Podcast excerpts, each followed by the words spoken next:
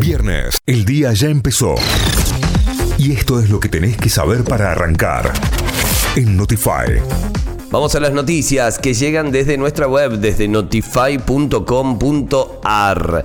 Massa confirmó cómo se pagará el bono de 45 mil pesos que había anunciado el presidente de la Nación. El ministro de Economía anunció que el refuerzo alimentario se pagará en dos cuotas de 22.500 pesos cada una en noviembre y diciembre. Al bono podrán acceder personas de entre 18 y 64 años que no perciban ingresos ni asistencia del Estado y que no tengan bienes registrados a su nombre. Para poder percibirlo deberán inscribirse a partir del 24 de octubre sin turno en las oficinas de ANSES o a través de la web del organismo. La actividad económica creció un 6,4% en agosto. El estimador mensual de la actividad económica que difunde el INDEX se colocó en agosto un 0,4% por encima del de julio, marcando un crecimiento del 6,4%. El sector de la industria manufacturera, con una suba del 8,3%, resultó el rubro de mayor incidencia en la variación interanual, seguido por comercio mayorista, minorista y reparaciones, con el 9%.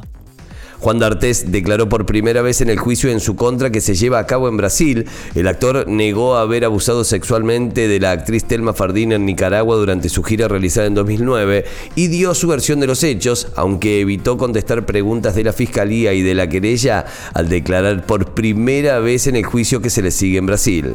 A partir de hoy entra en vigencia el programa Ahora 30, el plan para la financiación y compra de electrodomésticos en 30 cuotas comenzará a regir desde hoy e incluirá el congelamiento por 90 días de productos como heladeras, lavarropas, celulares, televisores y equipos de aire acondicionado de bajo consumo, todos de producción nacional.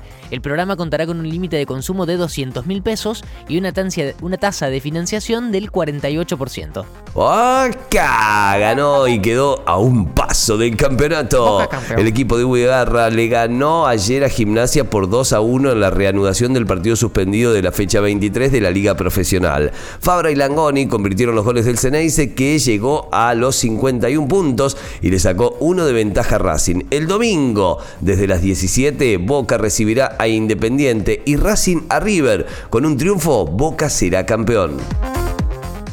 Notify de 6 a 9.